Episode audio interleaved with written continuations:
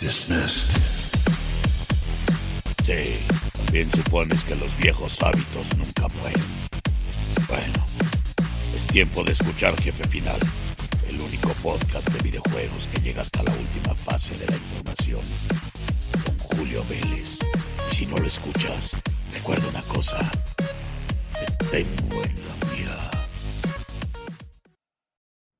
Mis queridos amigos, ¿cómo están? Es un privilegio y un gusto enorme poder platicar con ustedes en este su programa número 65 de Jefe Final, en su temporada 4.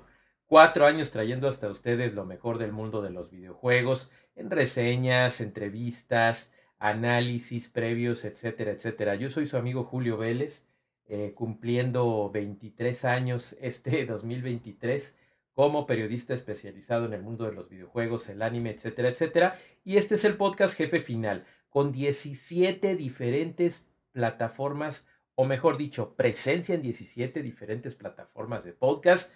Como ustedes lo saben, hemos ido creciendo gracias a nuestros amigos de Spoiler Time y junto con nuestro podcast hermano que es Okina Kokorotaku.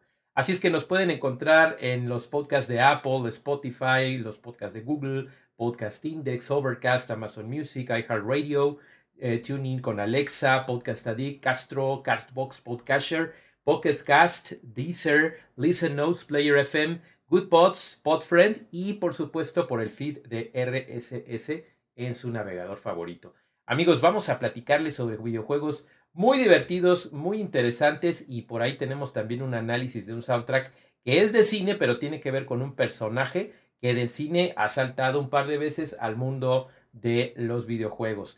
¿Qué les parece si comenzamos platicando sobre Dead Island 2? Este título que llega como una secuela bastante esperada por parte de Deep Silver y que desde el pasado mes de abril, más o menos finales de abril de 2023, ya se encuentra disponible tanto en computadoras PC como en consolas actuales PlayStation y Xbox, es decir, PlayStation 4 con compatibilidad para PlayStation 5 Xbox One y con mejoras también, así como en PS5 para Xbox Series X y S.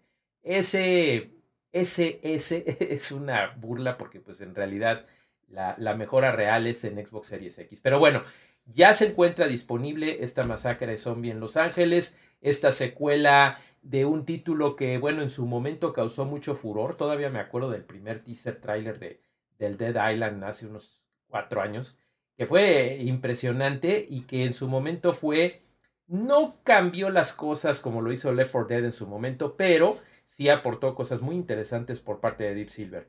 Ahora finalmente llega esta aventura en acción que sabe de repente a First Person Shooter, pero de repente tiene toques RPG. El asunto es que ya se encuentra con más sabor a mundo abierto, con más zombies, con más acción, con más sangre, este, con el pretexto de que son no muertos y bueno, quizás en un exceso para los más eh, puritanos. ¿verdad? De hecho, a mí que me gusta el género zombie, tengo que decirles que sí se me hizo un poco excesivo eh, en temas eh, sarcásticos, el tono dark que tiene, en fin. Puedes elegir a uno de varios personajes que es inmune al virus, tienes que salir de los diablos, que ya no es Los Ángeles, ¿verdad? Ya sabemos cómo está esta parodia interesante. Y pues ahora estás en lugares muy icónicos, Venice Beach, Bel Air, eh, lugares que desde el primer tráiler se veían venir. Eh, tienes minimundos que se van abriendo, te da un sabor a mundo abierto, pero de repente sí es un poquito lineal. Sí tenemos que pensar en eso, no piensen en un juego de zombies que es 100% abierto, porque no lo es. El asunto es que las referencias al cine de clase B desde los 70s, 80s y 90s está cargadísimo, pero sin darle un sabor retro. Es una aventura o unas desventuras contra zombies Dura unos 15 horas más o menos. Las misiones principales se pueden extender hasta 20 si andas ahí buscándole con las misiones secundarias. Eh, y está muy adictivo porque pues sí tiene el asunto de la masacre de zombies eh, en un factor diversión donde vas implementando más cosas y más maneras de exterminarlos. Hay un arsenal mucho más grande que en el primer Dead Island.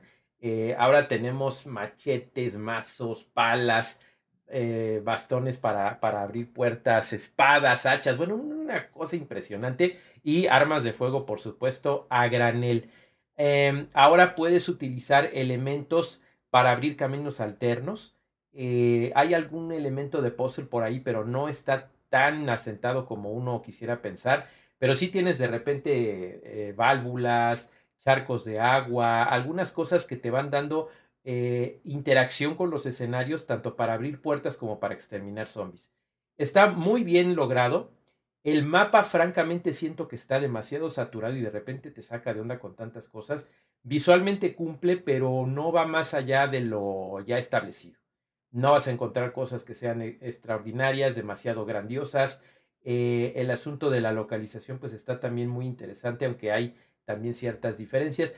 En general es un juego que te va a gustar muchísimo si eres fan de, del género, eh, pero sí es imperfecto en algunas texturas, hay bugs visuales, hay serios bajones de frame rate de repente que a estas alturas sí dices, híjole, como que no, no, siento que no. Hay eh, temas muy desaprovechados en el aspecto eh, de, de, la banda sonora. Esperábamos que hubiera un poquito más, eh, que se desaproveche un poco lo que es el, el, score, aunque sí tiene temas licenciados, eso sí, pero no tanto como hubiéramos esperado de un título como este, un título con tanto hype y en el que esperábamos que hubiera cosas verdaderamente grandiosas. El asunto es que eh, nos quedó muy buen sabor de boca con Dead Island 2, se los recomendamos si ya jugaron el primero. Si no jugaron el primero, no se preocupen mucho porque les explican muy bien qué pasa al principio y a final de cuentas es como esas películas de zombies que ya sabes a lo que vas. No vas demasiado por la historia, no es una historia demasiado profunda, no la necesitamos.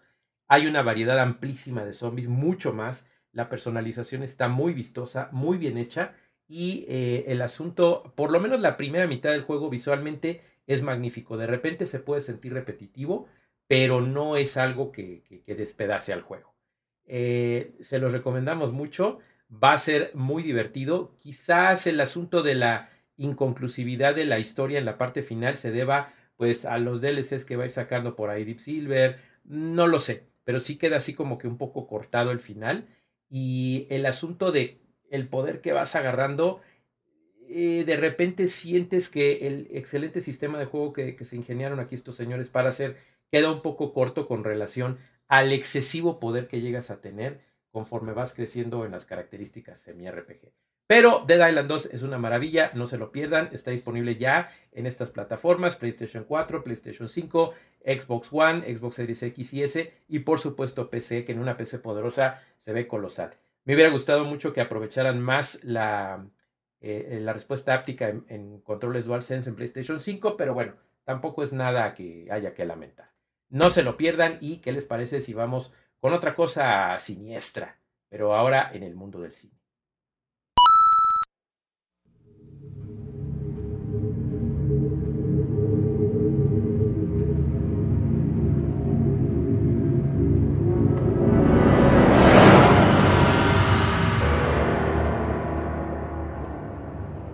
Vamos a ponernos musicales en este segmento de Jefe Final, episodio 65, con dos personajes que, si bien uno de ellos no ha tenido un videojuego per se, un videojuego estelar, el otro sí ha estado presente desde hace muchos años, desde el Nintendo de 8 bits con Viernes 13.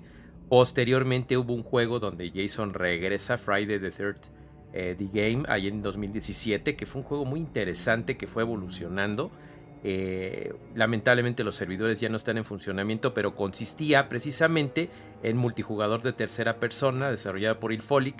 Y bueno, de la otra franquicia no hemos tenido en sí un interactivo que sea de renombre, pero sí nos queda muy grabado aquel encuentro cinematográfico donde finalmente Jason se enfrenta contra Freddy. Esta fue una película del año 2003, Freddy vs. Jason, que nos llamó mucho la atención porque un dato curioso que pocos saben en cuanto a crossovers de personajes siniestros es que en 2003 se cumplieron 60 años de el primer crossover de monstruos, Frankenstein meets The Wolfman en 1943, donde no propiamente estaban peleando, de repente se echaban un tirito, pero eh, fue el primer, eh, la primera donde cruzan franquicias de monstruos y en 2003 llega esta cosa tan extraña y tan fascinante ya se imaginarán el estilo, a pesar de que era 2003, tenía ese estilo de los 80, porque Ronnie Yu, el director eh, chino que hizo esta película, ya tenía la experiencia con Bride of Chucky, y entonces entran en una película que es muy orgánica, muy. Es, es, es, como que la pelea del siglo entre los grandes monstruos de las películas de terror y slasher. ¿De qué estamos hablando ahora? De la música por Grime Rebel, que ya había hecho música anteriormente para otras franquicias también de terror, eh, principalmente Chucky. Y entonces hacen esta fusión tan interesante. Y miren, yo sufría porque ese soundtrack a mí me gustaba mucho y no había manera de conseguirlo hasta que los grandiosos señores de Mondo traen este Original Motion Picture Score de Freddy vs. Jason en vinilo. Fíjense, primero hicieron un, un inicial de mil unidades, al parecer ya sacaron más. Y ahora mismo lo pueden conseguir ahí en mondoshop.com, que es de lo que les estamos hablando ahorita. Les voy a mostrar algunas fotos en mi Twitter y en mi Instagram, arroba Julio Vélez. Pero por 30 dólares tienes las 20 pistas de este soundtrack que yo creía francamente perdido, pero no, ahí está nuevamente de ese gran duelo que se avientan estos monstruos terribles. Eh, y que lo que más me gusta es el arte, porque el arte de, bueno, la música obviamente, estamos hablando de, de, de gran calidad en vinil, solamente es uno, solamente es uno en esta ocasión porque es suficiente para que tengas las 20 pistas del soundtrack. En este momento en la tienda únicamente tienen el color ecovinil, que es el que me llegó a mí, que me encanta porque es como el color del, del, Green Lake, porque ahí es donde se lleva a cabo la pelea de estos dos seres. Y había anteriormente una donde estaban combinando como las rayitas del suéter de Freddy. Este, está interesante ese, ese concepto porque era como verde con rojo.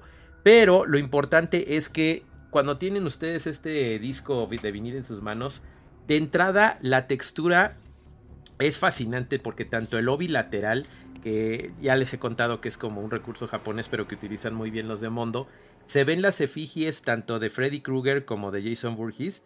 Eh, como si fuera, hagan de cuenta de esos carteles de afuera de la Arena México cuando eran las grandes peleas, el Santo, el Cavernario, el Blue Demon y el Bulldog, porque ese es todo el formato y todo el concepto del arte de este señorón Gary Pauling, que es un, diseñador de arte tipo gótico monstruoso ochentero. Eh, ahí lo pueden, de hecho, de hecho pueden comprar arte de él, ¿eh? es un sitio que es store.golishgary.com. E, este señor se especializa mucho en este tipo de diseños y aquí lo hace increíble porque se ven de frente Freddy versus Jason, la pelea del siglo. Cuando ustedes abren el gatefold, porque sí, el disco es gatefold, eh, tiene frases así de todo un cartel de box esta noche el mal tiene dos nombres, Freddy contra Jason. Un match hecho en el infierno, en vivo desde Camp Crystal Lake. Está increíble, está increíble todo el arte. La parte de atrás también los tiene así como de campeones del peso pesado y que dice que el ganador matará a todos. o sea, todo el concepto de estas películas ochenteras clase B eh, es un disco que nos mandó Mondo y que está muy bien hecho de principio a fin eh, tiene datos muy interesantes y yo estoy seguro que va a llegar un momento en que no lo van a poder conseguir en ningún lado. Así es que recuerden las recomendaciones que le hacemos constantemente a ustedes, tanto en Jefe Final como Okina Kokorotaku y por supuesto mi amigo Rana en los espacios de Spoiler Time. Estos son discasos, señores. Todo lo que saca Mondo, el 99.9% es altísima calidad. Y estoy diciendo el, rango porque no podemos decir que nadie es perfecto, que alguien sea perfecto, ¿verdad? Pero Mondo lo hace muy bien desde su concepción, el diseño, control de calidad, el producto final, la forma artesanal y dedicada en la que te lo envían, por lo menos a México jamás he tenido un solo problema. El problema a veces son los señores de las aduanas, pero eso no tiene nada que ver con Mondo y de todas maneras ellos te respaldan de principio a fin hasta que tú tienes tus productos en tus manos. 30 dólares Freddy vs. Jason Original Motion Picture Score LP. Eh, es una maravilla, lo pueden adquirir ahora mismo, es RPM de 33.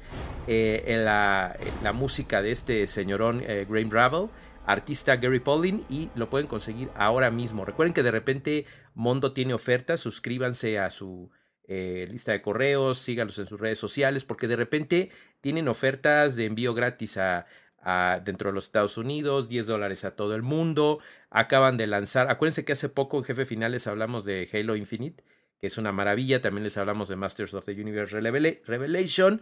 Eh, acaban de sacar, relanzar el Mortal Kombat 1 and 2 Music from the Arcade Game Soundtracks, que es una maravilla. Y las rarezas de Last of Us, pues se acaban de, de acabar, ¿verdad? Ese, pero constantemente están sacando cosas nuevas. Por favor, no dejen de visitar mondoshop.com para que tengan maravillas como este soundtrack inédito de una película de 2003 que yo no he vuelto a ver un tiro de monstruos de ese calibre y miren que ya vi me gusta King Kong contra Godzilla, pero Freddy vs. Jason de 2003 marcó en el género y todavía el soundtrack lo sigue haciendo con esta verdadera maravilla que hasta puedes poner como, no sé, como póster o como adorno en tu cuarto o en el lugar donde tienes tus vinilos porque es luce, luce y nos recuerda a una era que ya se fue. Pero ¿qué les parece amigos si nos vamos con el siguiente segmento de Jefe Final número 65?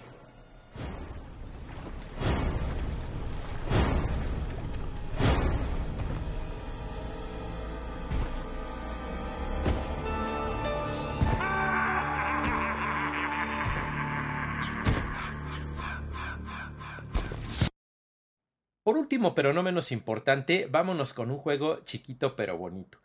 Y al decir chiquito no quiero decir que sea un juego insignificante o que no valga la pena. Chiquito sí, en que cuesta unos 99 pesos o más o menos 6 dólares, que lo pueden conseguir ahora mismo tanto en PC como en Nintendo Switch, que es la plataforma donde jugamos, y que nos dejó maravillados. Estoy hablando de Protocorgi, desarrollado por Kemono Games, y el orgullo aquí viene, señores hispanohablantes, amigos latinos, porque es un estudio chileno. Hicieron esta maravilla de juego que ahorita nos tiene impactados, nos tiene muy emocionados porque es un shooter, un shoot em up con un sabor retro, estilo pixeles y que lo hicieron de manera muy bonita. Yo me siento muy orgulloso de lo que han logrado estos programadores chilenos eh, de un estudio independiente con un título que está muy accesible y que no es nada más por apoyar a los desarrolladores latinos e hispanohablantes, sino porque realmente está muy divertido. Es un juego cortito donde eres un perrito corgi androide que se llama Bullet, eh, que tiene superpoderes. Entonces, de repente lo vas a sentir tipo Mega Man, de repente tipo Metal Slug, con ese sabor retro de pixeles, pero también, además, con ese tinte eh, eh, japonés. Porque incluso yo me confundí, dije, bueno, haré la reseña en Okina Kokorotaku, pero no, pues es un desarrollo latino. Pero tiene ese sabor japonés tan bonito que aparte es pues, un corgi, ya saben de dónde vienen. Y es muy hermoso. Tienes, eres este perrito cibernético, tienes que rescatar a una científica que es tu dueña, llamada Nixie, y liberarla de unas fuerzas malignas que se empeñan por dominar la galaxia. Entonces ahí va y con ladriditos, superpoderes y muchas cosas bonitas y muy al estilo japonés tienes que ir recorriendo los niveles y por supuesto con la misión de liberar tanto a la galaxia como a la ama que es Nixie. Es un juego muy divertido, vas avanzando por checkpoints, tiene algunas cosas impresionantes a nivel visual a pesar de utilizar este estilo retropixel. Eh, tiene una, lo principal es la campaña, no hay tantas cosas. Tiene por ahí un editor de mapas, Protocorgi Maker, donde puedes crear tus propios niveles con dificultad, ir haciendo cositas así como de, de voy a construir mi propio videojuego.